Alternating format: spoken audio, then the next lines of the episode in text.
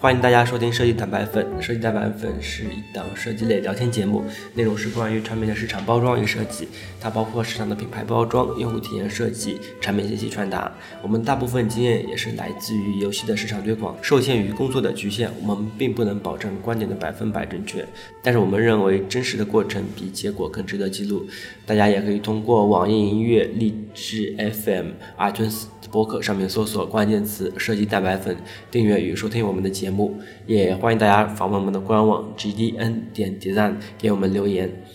呃，今天是五月八号，我们离上一期估计有一个多月了吧。中中间主要还是因为那个我们有一档新的节目叫设计微颗粒嘛，嗯，嗯，当然除了那个标题的不同之外，主持人还是一样，还是我们两个啊，但是内容上也会有一点不同。对对对对，我们当时想做设计微颗粒的目的，也就是想为了跟蛋白粉有一些区别。之前如果是蛋白粉的听众的话，其实可以感受到蛋白粉主要是我们针对单个话题进行的一个讨论，对，时间差不多也是在半个小时这样。对，然后微颗粒的话，其实是一个时效性相对比蛋白粉更强的一个节目。嗯，大家可以听到微颗粒的译音就是 weekly 嘛。最早我们是想说每周做一期，然后把本周的那个设计圈的一些新闻。对，当然也并不一定是设计，对吧？呃，设计生活，呃，设计生活、科技、互联网、娱乐，可能和我们的呃商业，可能和商业还会有一点关系，是是，也会影响到我们一些设计地方。是，对，就是教育专业来说，它是一个更泛的领域，然后我们可以从这种泛领域里面可以感受到一个周遭的一个变化。嗯，然后这是两档节目的一个区别，然后另外呢。这个周期上可能也会不同，就像 weekly 的话，它是我们尽量啊，就是 一周或者说十天一期。但是因为我们工作的局限，也很难保证完全踩在那个每周的点上。然后蛋白粉呢，我们之前的那个周期大概是一个月两期吧，以前是也没有一个月，那大概三周一期吧，三周一期。然后勤快的时候大概两周一期，呃，实在应该会更慢一点，是吧？反正我们看一下之后的情况，就可能蛋白粉会大概一个月一期这样子的，然后 weekly 的话就是一周多一点一期这样。嗯，蛋白粉的话题我们会可能就一个话题可能会讨论的再稍微延展一点。嗯，嗯，对，微颗粒的话，一般就是三到八个话题不等，就看我们每周对于话题的一些精选。但我们也是希望，就高高丽一直跟跟我说，不要浪费听众的时间。如果说没有很多好的新闻，就少讲几个点；如果有好的新闻的话，那大概我们可以讲到八个点。如果一般的话，那我们可以选最少选三个点，那么每个点大概三到五分钟，跟大家介绍一下，然后也。做一些简单的拓展和我们自己个人感受上的表达吧，然后跟大家一块儿分享一下。好，那这就是关于蛋白粉和微颗粒的一个区别。关于这期话题呢，其实我们在前几期的节目里面也做了一些呃预告啊，或者说我们其实当时说要说做这么一期节目，只不过我们到现在才开始做。呃，上次是说到那个呃，说到哪个话题？那个桌角，桌角会伸出一只球来。然后我们当时要说就这个对快乐的设计这一期，然后正好在三月份的时候，就是韩国的一个 Plus EX 这个团队的设计公司也来腾讯做的一个。呃，分享嘛，其中他也就讲了他们的一个设计案例，其实也是有一点关于就是这个快乐的设计，呃，然后说到这里的时候，我先大概莫名其妙的设计，对对对，我我先简单介绍一下，就是 Plus EX 这样子一个呃设计公司啊，呃，你去搜一下的话，可能就能看到他们的一些设计作品，呃，可能也比比较熟悉了。然后他们其实是在韩国算比较有名，呃，在设计行业里面还是算比较优秀的一个设计公司。服务于三星、AIG、NHN、c o 等公司，然后在这个六个年期间里面，就是红点啊、啊 F Word、美国的 IDA、日本的 Good Design Award 里面，大概差不多得了五十三个奖，嗯就是，但不单单是得奖很厉害啊，就是做的设计也的确是。我记得之前那个剑灵有几个专题包装，可能整体他们有品牌刷新过一次，可能。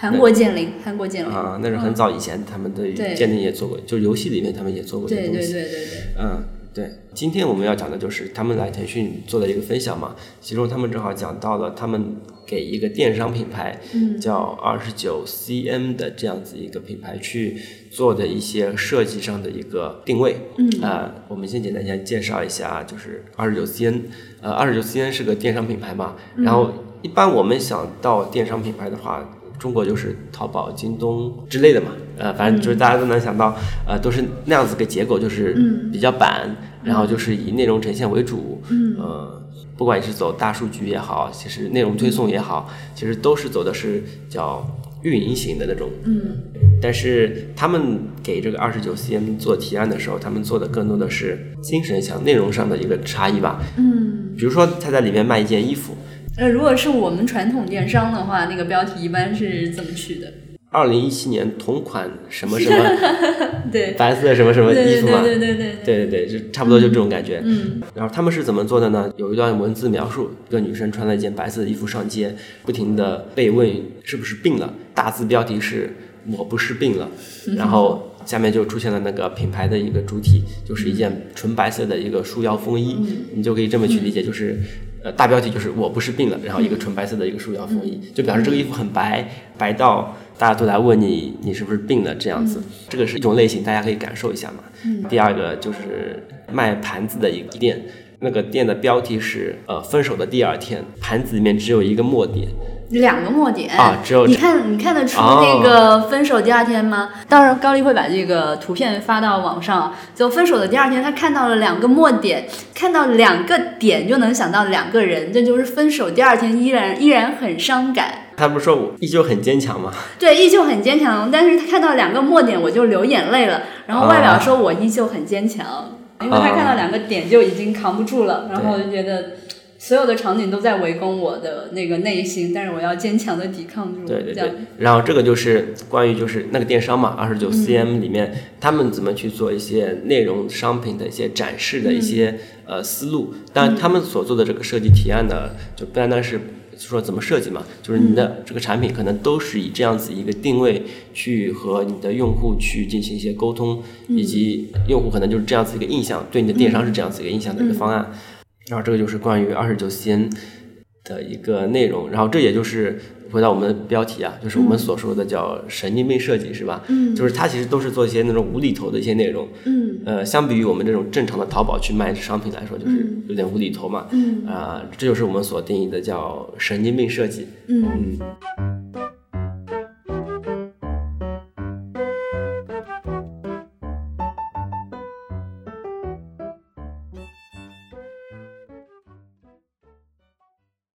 除了这个以外，还有什么？就是我们我们再举几个稍微常用一点的例子，大家可能嗯呃，就是比较神经病的是吗？对对对，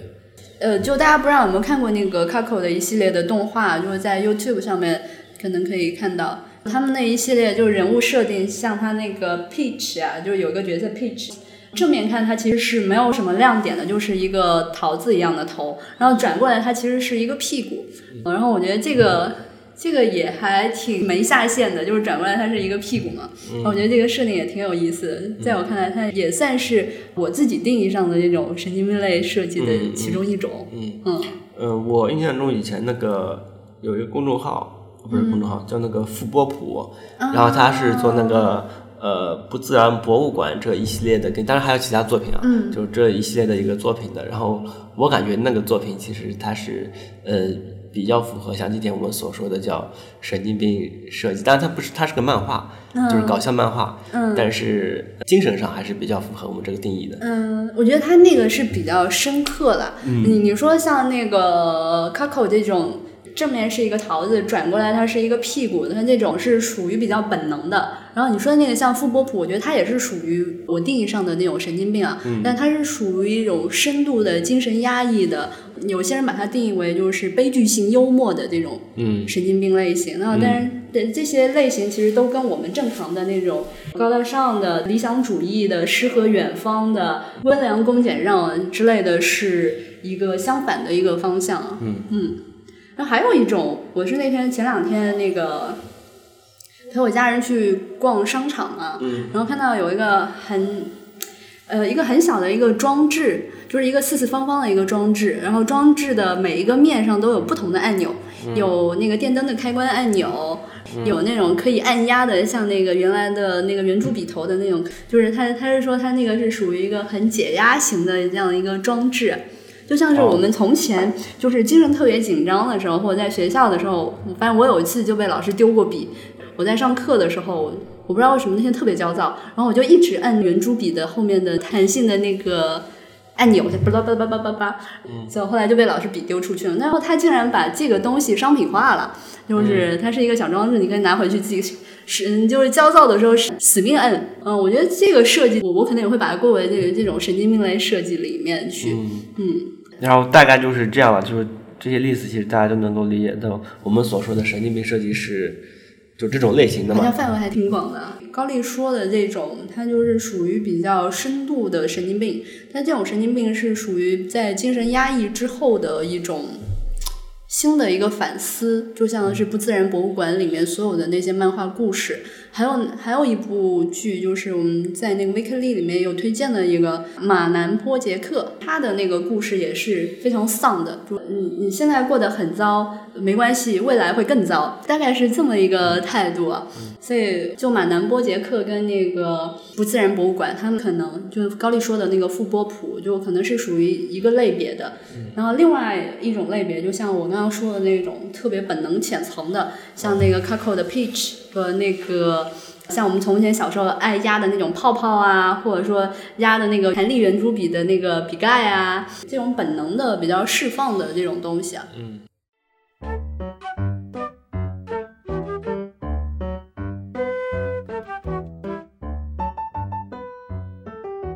就是我们上面说的这些例子，对于神经病设计给你的一个感受是什么？我只感觉一个现象，就是这样的设计现在越来越多了。呃，相比于以前啊，呃，以前的我们做的设计都是些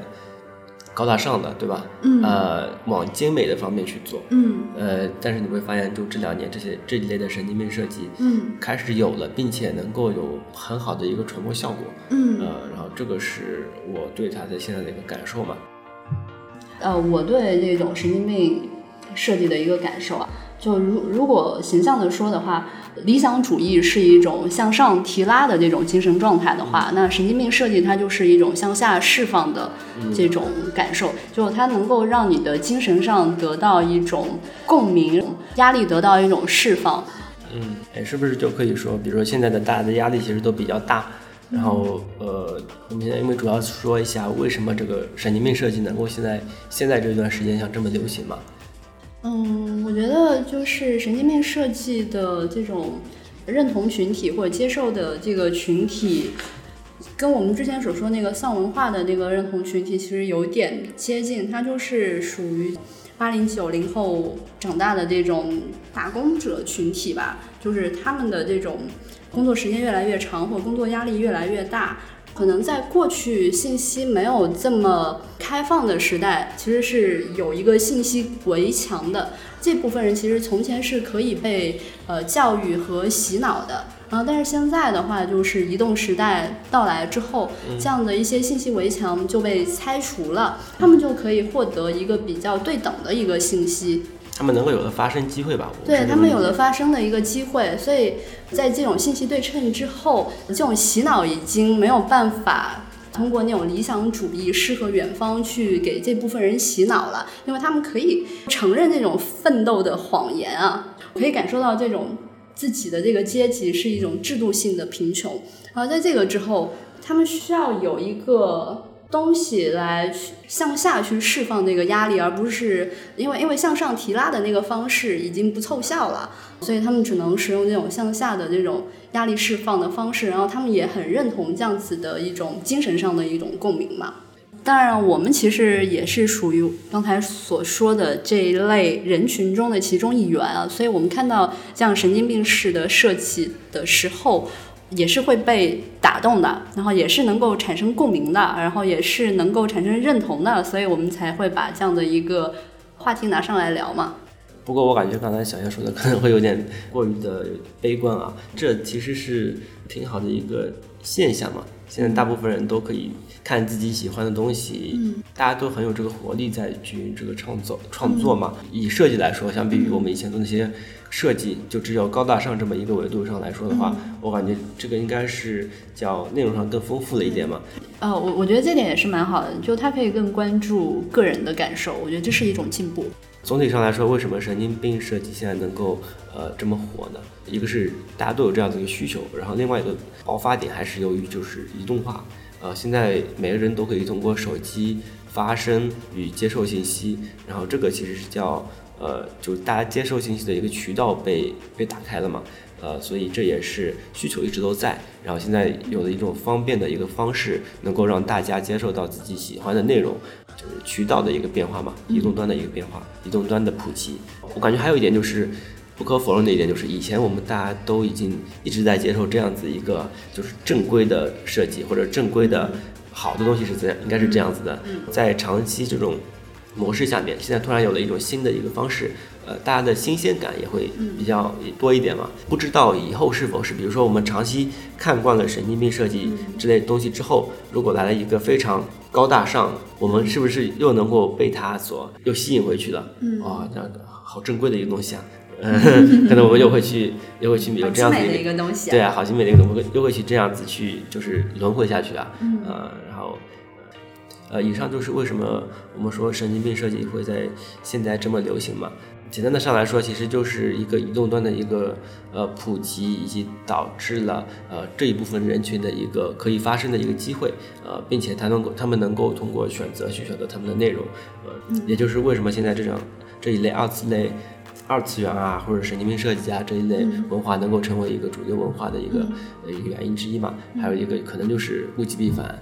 哦，我我补充一下，就是这一类人能够发声的这个定义啊，就并不是说这一类人现在能够说话了，或能够跟人交流了，而是说你能够通过一个媒体渠道一对多的去发表你的态度和观点。就从前的话，可能只有电视媒体、纸媒啊、书籍啊这样子的。一些方式对外去说，然后这一类人他们是属于能发声的人，然后还有一类人，比如说像我爸爸妈妈那那那一辈，呃，或者说像我们我们从前这辈人，我们大多数时候只能跟自己的同学或邻居朋友来说一些事情，我们可能嗯比较少数人能够在某一些杂志啊、专栏啊上面能够发表一些刊物或者能够发表一些态度，但是现在的话，其实只要上上个网，你点个直播，可能。就是一个普通人或普通的一个网红，他们就可以有很多的粉丝。那这样的话，这种情境下，也就是说，这类人能够发声了。嗯，我的发声的意思就是，你去评论点一个赞，这就是你的发声；然后你去看了一个直播，你产生了一个 PV，这就是你的发声，就是这样子一个定位。嗯，我觉得这也是一种发声，你你能够表达一个态度。但是过去的话。嗯，大家没有办法通过从前的那个渠道说我去点个赞，或者说我去投个票，就这种方式还是比较困难的。但现在的话，就是双向的，双向就是你发表或者反馈，你都有了更加呃更多的通路吧。嗯，这个就是补充一个对于发声的一个定义。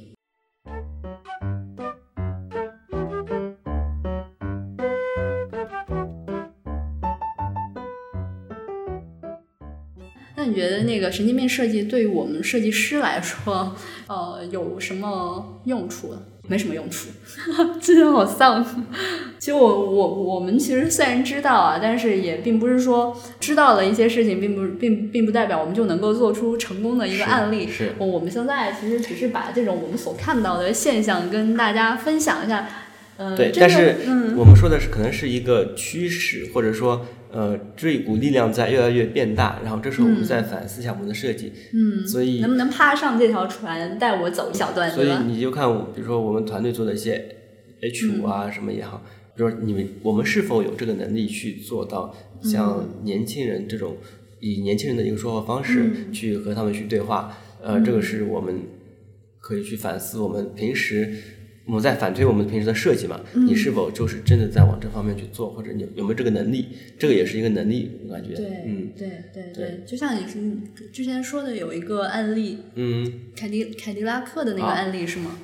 首先先说一下那个视频呢，大家可以通过那个 B 站，比如说搜索。关键词，我们投了三十秒广告，可以去定位到这个广告的一个内容。那个视频是大概是这样子的，就是凯迪拉克他们的一款一款面向年轻消费者的一款车嘛，啊，然后它其实要投一波广告。当然，以前按照我们的想法，可能凯迪拉克就是汽车嘛，对吧？然后尊贵啊什么之类的，就这种关键词嘛。但是它现在这个广告的一个方式就是说，比如说我们投了个三十秒广告，前六秒就把它说，哎，我们加速就这么快，六秒多就完成了。后面后面我们就没东西说了，我们要一定要编些词啊，就是要撑满这三十秒广告，就大概是以这样子一个态度去去调侃的一个态度，对，就是调侃的一个态度，嗯，去把这个广告呈现出来，呃，就是我们能看到这样子设计的一个出现，然后这就是叫对设计的意义，就是我们也需要有这样子的能力，就是看人下菜嘛，啊，看对应的人，然后下对应的菜，嗯，比如像这款面向年轻年轻用户的嘛，